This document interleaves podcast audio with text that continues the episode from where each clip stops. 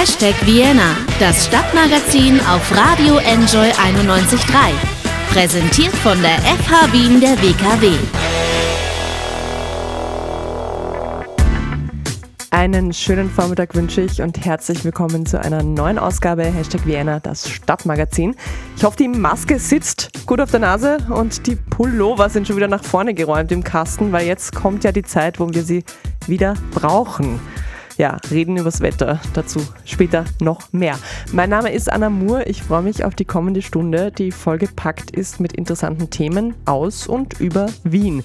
Ich war zum Beispiel zu Besuch bei der Gebietsbetreuung Stadterneuerung und so bürokratisch und verschwurbelt das klingt so bunt und lustig, ist es in Wahrheit. Die GB Stern kümmert sich nämlich um Kretzelprojekte in ganz Wien und ich war zu Besuch in einem davon, nämlich in der Garage Grande in Otterkring. Außerdem heute noch in Hashtag Vienna ein Ausflug in die Cloud.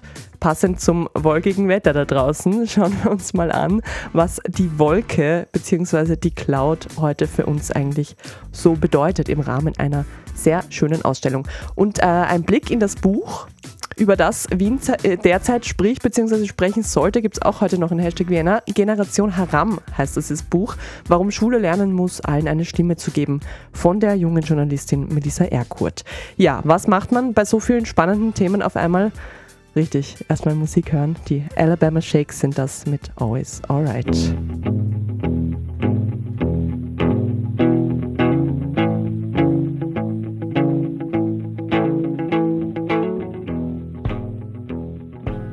Deinhard-Steingasse, Ecke Friedrich-Kaiser-Gasse. Hier ist man mitten in Otterkring.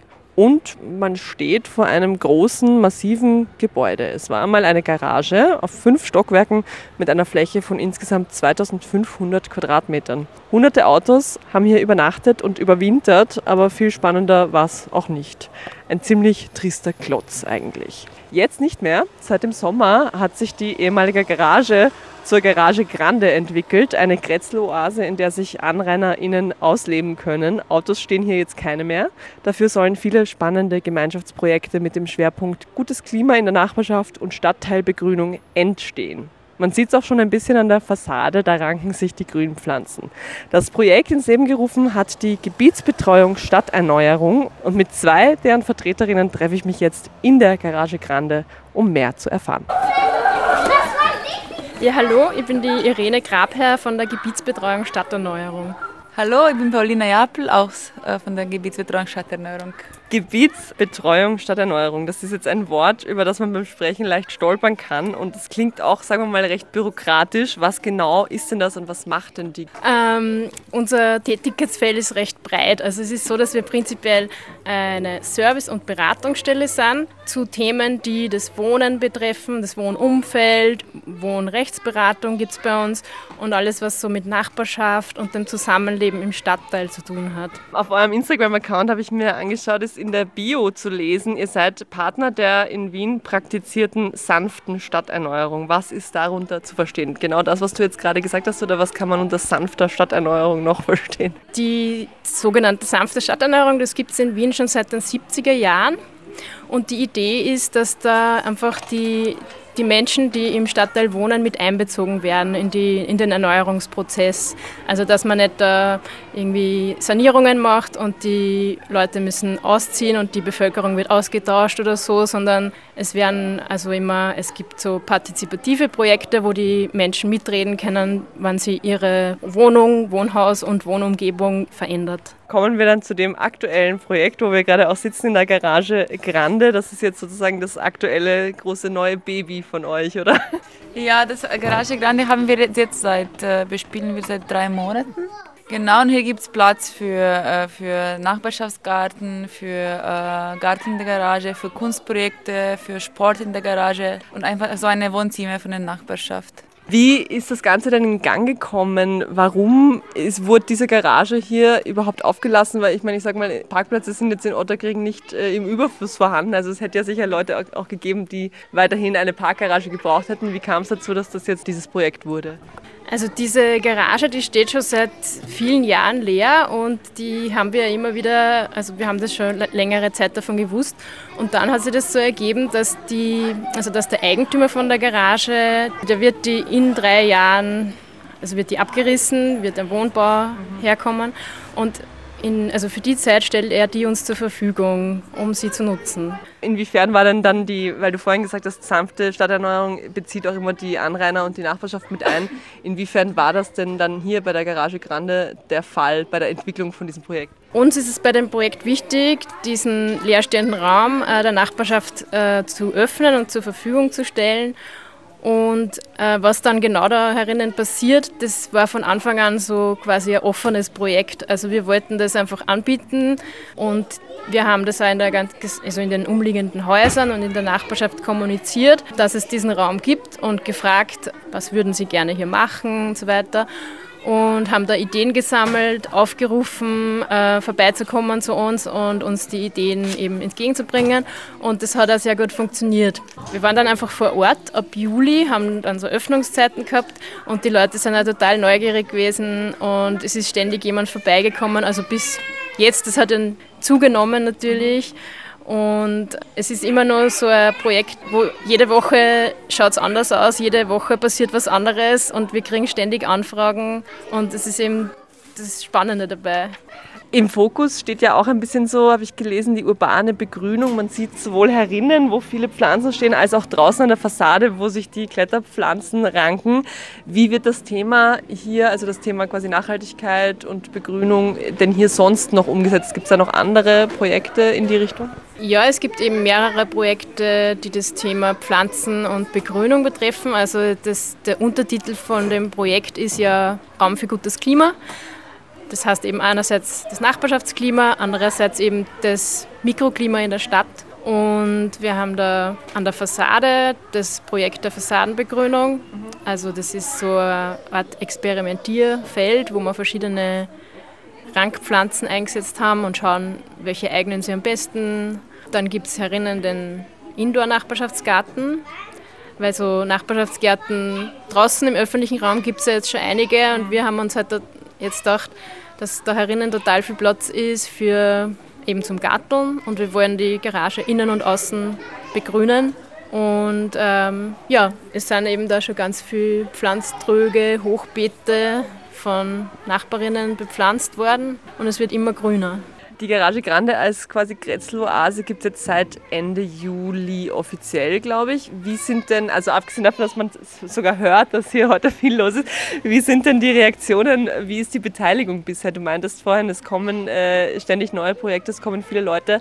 Hat man das Gefühl, dass wirklich die Nachbarschaft sich komplett darauf eingelassen hat, auf das Projekt? Ja, meistens gibt es sehr positive Feedback konstant und äh, wir bekommen Anfragen jeden Tag per E-Mail oder die Leute kommen einfach hier in der Garage und die haben verschiedene Ideen für, ganz verschiedene Projekte äh, und wir versuchen das immer irgendwie zu unterstützen und denen Platz zu bieten. Wie muss ich mir das vorstellen, wenn ich hier in der Nachbarschaft wohne und ich möchte hier gerne ein Projekt starten? Wie gehe ich vor? Ich schreibe euch einfach und habe schon eine Idee von dem Projekt oder helft ihr bei der Entwicklung oder wie funktioniert das? Ja, genau. Also man kann uns entweder schreiben oder einfach vorbeikommen. Also wir haben ja jeden Donnerstag äh, geöffnet. Jetzt 14 bis 18 Uhr ab Oktober ähm, ist immer wer von uns da.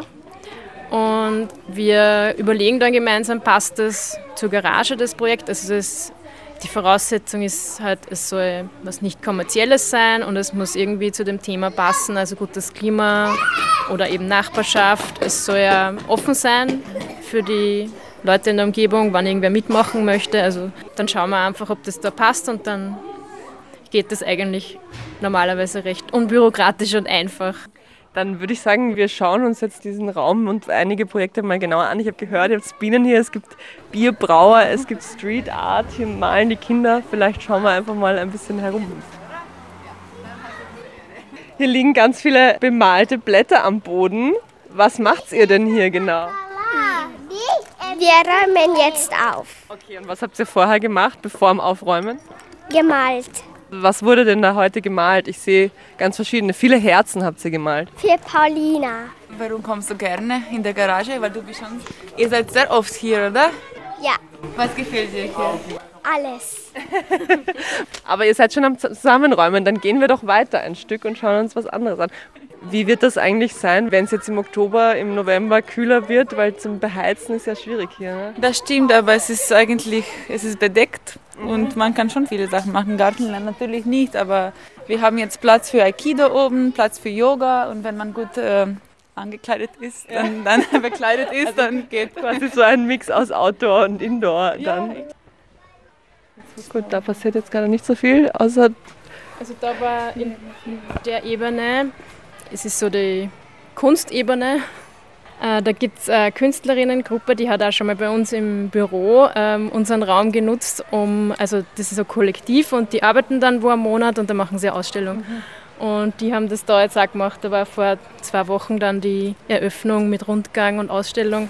Und da waren da überall in jedem Eck hat's Kunstwerk gegeben. Verstehe. Es ist jetzt aktuell gerade nicht mehr so viel davon übrig, aber es wird halt schon auch als Kunstraum quasi äh, generell benutzt. Was, wie kann man sich da, wenn ich jetzt äh, theoretisch Künstlerin bin und äh, eine Ausstellung hier machen möchte, dann schreibe ich euch ja. Ja, genau. Einfach an uns und wir connecten dann mit, der, also mit den Künstlerinnen, die das da herinnen kuratieren quasi. Ja. Wie ist es eigentlich, wenn ich jetzt quasi mir das Ganze hier so taugt und ich komme aber nicht aus Otterkring, ich kann trotzdem herkommen, oder? Ja, sicher. Also es ist jetzt nicht irgendwie räumlich begrenzt, Okay, sind alle also willkommen. Könnte ich ein Projekt auch starten, wenn ich jetzt quasi nicht aus der Nachbarschaft bin? Ja, sicher. Es kann ja dann trotzdem für die Nachbarschaft sein. Da ist jetzt auch, da sind Graffitis an den Wänden. Da gibt es eine Gruppe an Graffiti-Künstlerinnen, die da immer wieder die Wände besprayen und die sind ganz glücklich, dass sie den Ort da haben, weil normalerweise wird, wenn sie draußen irgendwas sprayen, dann ist das innerhalb von zwei Tagen wieder weg und da bleibt es doch ein bisschen länger. Das heißt, es ist ja auch zu dann irgendwann. Also man könnte jetzt nicht reinkommen in der Nacht und ihr hättet jetzt keine Angst vor Vandalismus oder so. Na, also es ist so, dass die Leute, die Nutzerinnen, die halt da zum Beispiel jetzt garteln oder zum Gießen kommen oder eben zum Sprayen, das ist schon mit uns vereinbart und die haben dann einen Schlüssel beziehungsweise eben können unten rein. Also es ist zugesperrt, aber ja. Ihr habt vorhin gesagt, es geht jetzt bis 2022. Was passiert denn danach mit den Projekten? Werden die quasi wieder abgebaut oder sorgt ihr dafür, dass die dann woanders hingesetzt werden oder was passiert damit? Wir werden die Dinge, die dann herinnen sind und die man brauchen kann, natürlich nicht wegschmeißen, sowas wie Pflanzen oder so. Die werden wir dann verschenken oder eine Idee wäre auch, dass man die Pflanzen, die da die Fassade hochwachsen, dann vielleicht nehmen kann und woanders hinpflanzen, dass sie irgendwo anders die Fassade begrünen. Also es gibt quasi jetzt noch kein angedachtes Nachfolgeprojekt, wo dann alles, was jetzt hier ist, dahin übersiedeln kann. Also der Plan ist vom Bauträger das Haus, das er dann da stattdessen hinbaut, dass das auch ganz viel Begrünung, Fassaden mit Fassadenbegrünung, Innenhofbegrünung und so weiter. Also dem ist das auch ganz wichtig, deswegen unterstützt er das Projekt. Wir sind jetzt hier auf Ebene 3, glaube ich. Hier stehen zwei Bienenstöcke. Was hat es damit auf sich? Wer hat die hier hingestellt und was machen die hier? Äh, eine Kollegin von uns ist äh, Daniel. Ähm, er ist ein Imker, Hobby-Imker, aber auch ganz professionell. Und äh, er hat, wir haben jetzt seit Juli auch 15.000 Bienen in zwei Bienenstöcke hier. Äh, und er hat auch schon einen Workshop gehabt mit äh, Bienen und Blumen. Genau, da haben wir so ein bienenfreundliches Pflanzbeet gepflanzt mit ganz viel Blühpflanzen. Und es ist eben ja angeblich so, dass der Stadthonig ja gesünder ist als der Landhonig, weil es in der Stadt so eine Vielfalt an Balkonblumen und so gibt und auch keine Pestizide verwendet werden. Also der Plan ist ja, dass wir dann nächstes Jahr an Honig ernten werden. Sehr gut, also quasi den Otterkringer Garage Grande Honig dann. Und der ist dann für die Nachbarschaft oder steht der dann im Supermarkt? Ja, wir werden einmal schauen, wie viel das wird und ich glaube, es wird ihn halt dann vielleicht da zur Verkostung geben oder so. Ja, wir haben auch gedacht, vielleicht machen wir so ein Grätzregal mit alle so Delikatessen aus, äh, aus Grätzl. Gemeinsam mit dem Bier, weil es wird da ein Bier geben. Wo wird das gebraut? Ähm, an der Fassade gibt es unter anderem Hopfen und da in der Nähe gibt es die Braumanufaktur Schalken. Das ist eine kleine Mikrobrauerei und die werden jetzt dann in nächster Zeit ähm, eben das Kretzelbier Deinhard Steiner brauen. Da sind wir schon gespannt, wie das dann schmeckt. Wenn ich jetzt nicht in Otterkring wohne und hierher kommen will, dann geht das natürlich. Aber die Gebietsbetreuung, Stadterneuerung macht ja auch woanders was. Was sind denn so andere Projekte, wenn ich woanders in Wien wohne und mir das jetzt hierher kommen zu weit ist? Was habt ihr denn gerade sonst noch so am Start? Also wir unterstützen zum Beispiel Leute, die den öffentlichen Raum begrünen wollen auf verschiedene Arten. Also gibt es das Garteln ums Eck. Das heißt, dass man in Baumscheiben, also in diesem Bereich rund um einen Baum, ähm, garteln kann. Das geht auch ganz einfach. Da muss man sich bei der Gebietsbetreuung Stadterneuerung im jeweiligen Bezirk melden und dann macht man so eine Nutzungsvereinbarung, dann kann man dort garteln. Mhm. Oder wenn man jetzt in einem Gemeinschaftsgarten mitmachen will, da haben wir eigentlich immer Kontakte oder wenn man einfach Ideen hat für sein Wohnumfeld, helfen wir einfach bei der. Also das heißt, die, die gibt es für jeden Bezirk. Da sind mehrere Bezirke zusammengeschlossen oder wie funktioniert das genau? Unser Team ist für 16., 17., 18. und 19. Bezirk zuständig. Dann gibt es noch fünf weitere Teams, die auch jeweils für so mehrere Bezirke zuständig sind. Wenn man sich online informieren will oder auf Social Media, wo gibt es euch da? Wo findet man euch da? Die Garage Grande gibt es auf Instagram findet man ganz leicht. Und die Gebietsbetreuung gibt es auf äh, gbstern.at. Also da gibt es alle möglichen Projekte, also in den anderen Bezirken auch. Und ganz bald auch unsere eigene Webseite mit allen Projekten und Kalender garagegrande.at. Und wir haben auch unser eigenes Facebook-Kanal Villa Fotterkrink. Danke euch beiden vielmals für diesen Rundgang an dem wunderschönen, vielleicht letzten schönen Septembertag. Dankeschön. Gerne.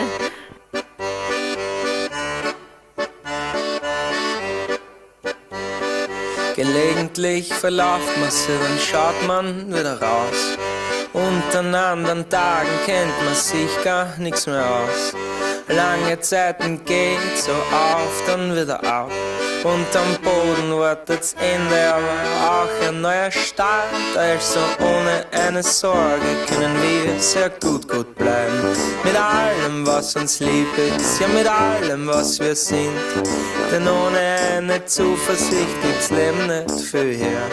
Du fragst, ob ich im Regen stehe. Nein, ich bin schon hier in Otterknie.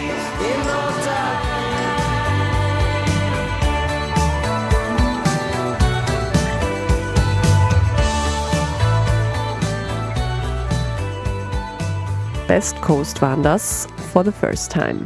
Damit sind wir beim Event-Tipp für diese Woche und da möchte ich diesmal eine Ausstellung empfehlen und zwar im Kunstraum Niederösterreich in der Herrengasse im ersten Bezirk. Stormy Weather ist eine Gruppenausstellung, die Arbeiten von jungen MedienkünstlerInnen aus der Dachregion zeigt.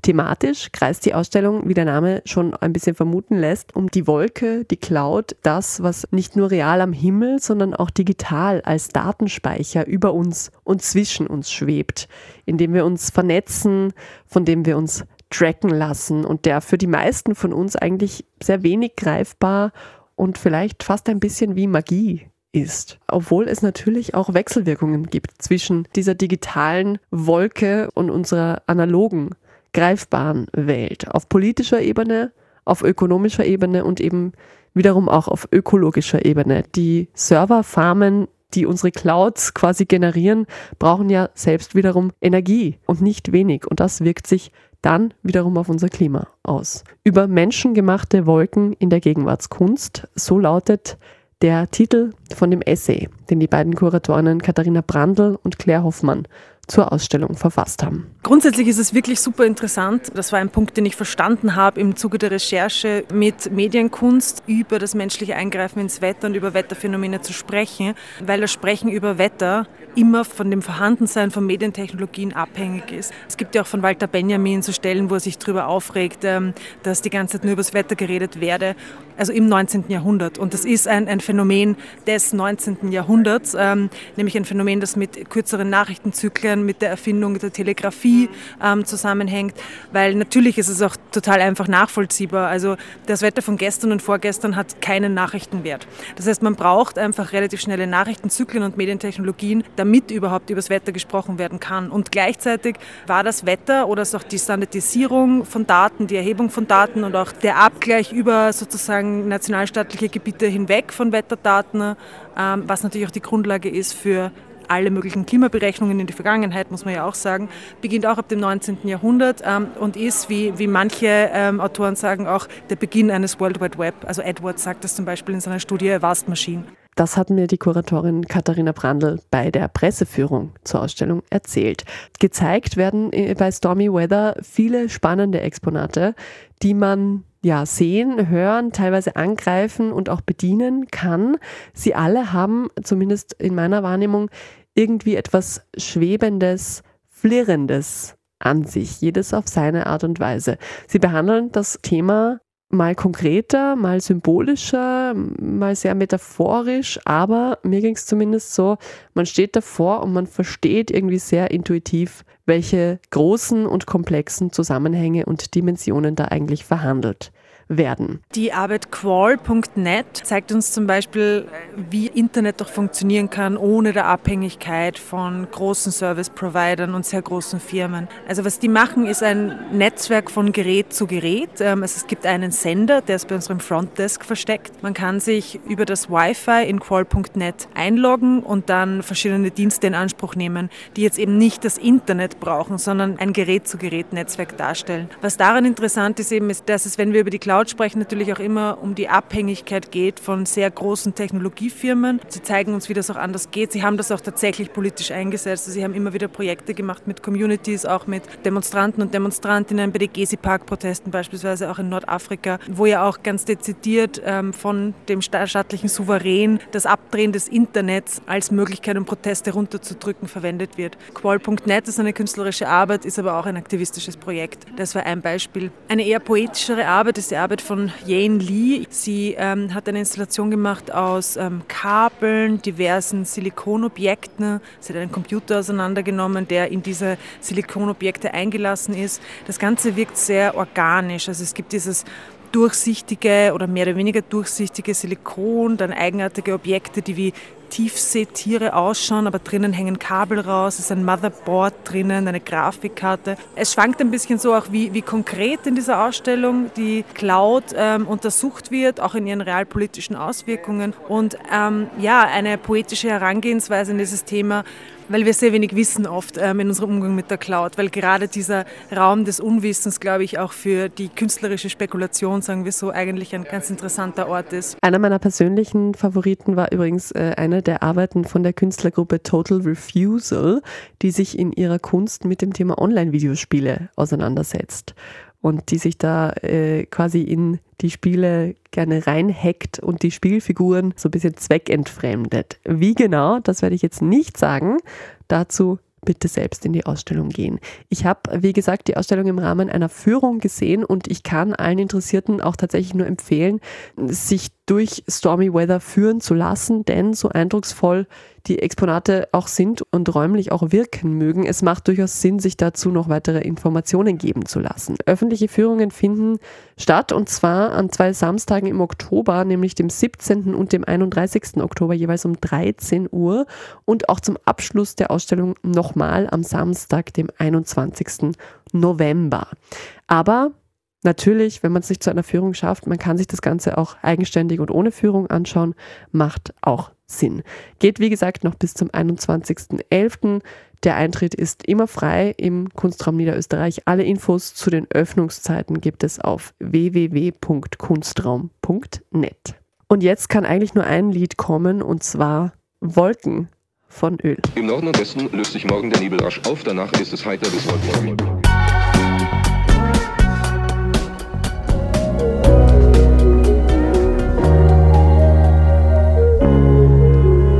Aus den Wolken zurück auf den harten Boden der Realität. Generation Haram. Warum Schule lernen muss, allen eine Stimme zu geben. So heißt das erste Buch von der jungen Journalistin und früheren Lehrerin Melissa Erkurt.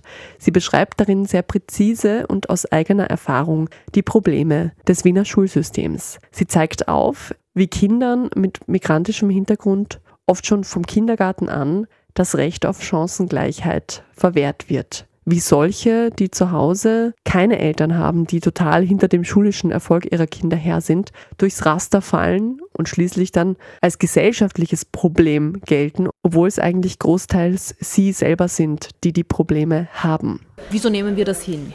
dass eine Generation Migrantenkinder aus Arbeiterfamilien scheitern und den Aufstieg nicht schaffen? Wieso nehmen wir hin, dass wir alle davon ausgehen, dass die einfach dümmer sind? Wollen wir vielleicht, dass gewisse Menschen den Aufstieg auch nicht schaffen? Braucht das unser System? Bauen sich nicht Wahlkämpfe vielleicht auch darauf auf, dass wir solche Kinder und Jugendlichen haben, Feindbilder auch kreieren können? Weil die Antwort ist immer, die sind schuld, die sind das Problem. Aber die haben das Problem, diese Kinder und diese Jugendlichen. Und es ist halt niemand da, der das für sie löst, weil ihre Lebenswelt ist so anders von dem der Politikerinnen und Politiker. Sie greifen Bildungsthemen auf, wenn es gerade passt. Aber der Ali und die Hülya und so, die haben, das ist ja deren Schicksal, was da abhängt. Für die ist das jetzt nicht irgendein Thema, sondern ihre Existenz. Es ist ein Buch, das derzeit viel Wirbel macht und vielleicht auch noch viel mehr Wirbel machen sollte in der Zukunft. Die Politik fühlt sich von dem, was drinsteht, vielleicht ein bisschen zu sehr ertappt momentan und tut das Buch dann gerne ab als polemisch oder als pointierten Kommentar am Rande. Wenn man es liest, hat man allerdings nicht das Gefühl, dass an den Beschreibungen irgendwas überzeichnet oder gar polemisch wäre. Im Gegenteil, Melissa Erkurt schreibt und erzählt sehr lebensnah und unmittelbar. Sie argumentiert gut und sie liefert auch, gestützt von Dingen, die BildungsexpertInnen schon seit langer Zeit sagen und vorschlagen, auch Ideen für Lösungsansätze. Wenn wir eine Ganztagsschule hätten, wenn wir Schule nicht nur als Aufbewahrungsstätte sehen, sondern auch etwas, wo die Kinder wirklich was lernen, was sie fürs Leben brauchen. Wenn wir auch die Fächer überdenken, eh was Expertinnen seit Jahrzehnten sagen, ich, das ist ja kein großer Wurf von mir, dann kann die Schule das übernehmen und übernimmt die Schule das. Nur wir haben sogar einen Paragraphen in Österreich, ich glaube im Schulorganisationsgesetz, wo steht, dass die Eltern zuständig sind für die Erziehung. Und das ist fatal, weil vielleicht gibt es auch welche, die wollen das gar nicht und die Schule bestraft sie ja dann doppelt, wenn sie solche Eltern voraussetzt, die, die sich schon kümmern können. Und äh, deswegen müssen wir Schule auch begreifen als Ort, wo Kinder erzogen werden, wo Kindern Dinge beigebracht werden, die sie wirklich fürs Leben brauchen, wo sie Ausflüge machen, wo ihnen jemand vorliest, Dinge, die eh schon passieren, aber nicht genug, weil wenn die Kinder am Nachmittag dann wieder sich alleine überlassen sind, bringt es nichts, dass wir am Vormittag bis sie ein interessantes Programm haben. Also das reicht nicht, es muss länger passieren. Generation Haram dieser Titel leitet sich ab von einer gleichnamigen Reportage, die Melissa Erkut vor einigen Jahren für das Migrantenmagazin Biber geschrieben hat. Darin ging es um die Verbotskultur unter muslimischen SchülerInnen an sogenannten Brennpunktschulen. Auch mit der Reportage hat sie damals viel Aufsehen erregt. Mittlerweile gilt sie als eine der vielversprechendsten jungen Journalistinnen in Österreich und leider immer noch als eine der wenigen, die selbst Migrationshintergrund mitbringen. Geboren ist Melissa Erkurt in Bosnien-Herzegowina. Im Jahr 1992 ist ihre Mutter mit ihr vor dem Krieg in Bosnien nach Österreich geflüchtet. Ein Vorbild, ein Aushängeschild für Menschen mit Migrationshintergrund, die es geschafft haben in Österreich, möchte sie aber nicht sein, sagt sie. Lieber wäre es ihr, sie wäre eine von ganz vielen ich weiß, was in Österreich mit Vorbildern passiert. Man nimmt sie her, um zu sagen, na schaut, die hat es geschafft, also passt alles. Ich will gar kein Vorbild sein. Ich will nicht, dass Schülerinnen und Schüler diesen Hass abbekommen, den ich abbekomme, wenn ich mich gegen Österreich äußere. Ich will nicht, dass junge Menschen sich so viel anstrengen müssen wie ich. Deswegen möchte ich auch gar kein Vorbild sein und meine Biografie sollte auch nicht als vorbildlich angesehen werden. Keine durchschnittliche Neunjährige müsste das äh, Wörterbuch auswendig lernen. Das habe ich damals gemacht. Das ist nicht normal und das möchte ich auch nicht Neunjährigen zumuten. Wenn ich aber jetzt ein Vorbild bin, würde man ja sagen, okay, jetzt mach das wie die Melissa so und dann schaffst du es. Aber davon will ich ja weg. Generation Haram. Warum Schule lernen muss, allen eine Stimme zu geben. Von Melissa Erkurt ist erschienen im Zollnei Verlag als Hardcover mit 192 Seiten. Und ich möchte an dieser Stelle wirklich eine große Leseempfehlung dafür aussprechen. Es ist ein Buch, das nicht nur alle lesen sollten, die im pädagogischen Betrieb und in der Bildungspolitik tätig sind. Es ist auch ein Buch für alle Menschen ohne Migrationshintergrund in Wien bzw. in ganz Österreich, die einmal einen Perspektivenwechsel erleben wollen. Das Buch findet klare und erklärende Worte, es macht betroffen und wütend und in jedem Fall regt es zum Nachdenken über Privilegien an, die man als Österreicher in einfach hat und gar nicht mal wahrnimmt, eben weil man sie hat.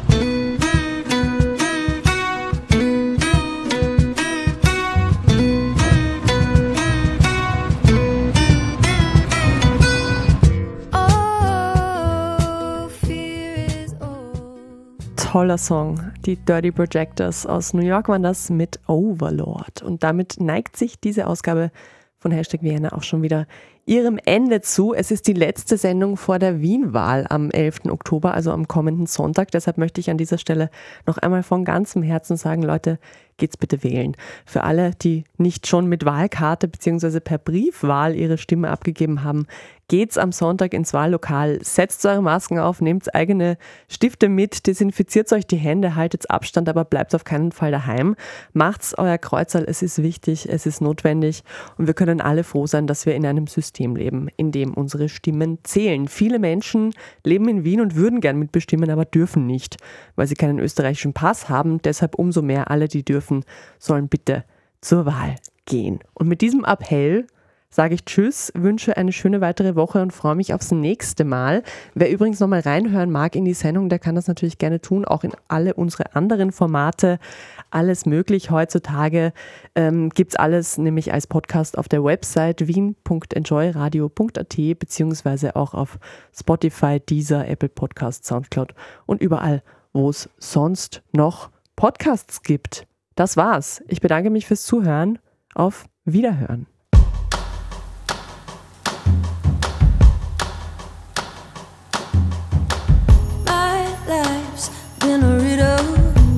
so, so fickle.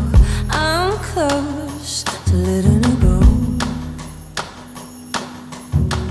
Constant state of confusion. What's real? What's an illusion? I'm. Hashtag Vienna, das Stadtmagazin auf Radio Enjoy 91.3. Jeden Montag von 11 bis 12 auf Radio Enjoy 91.3.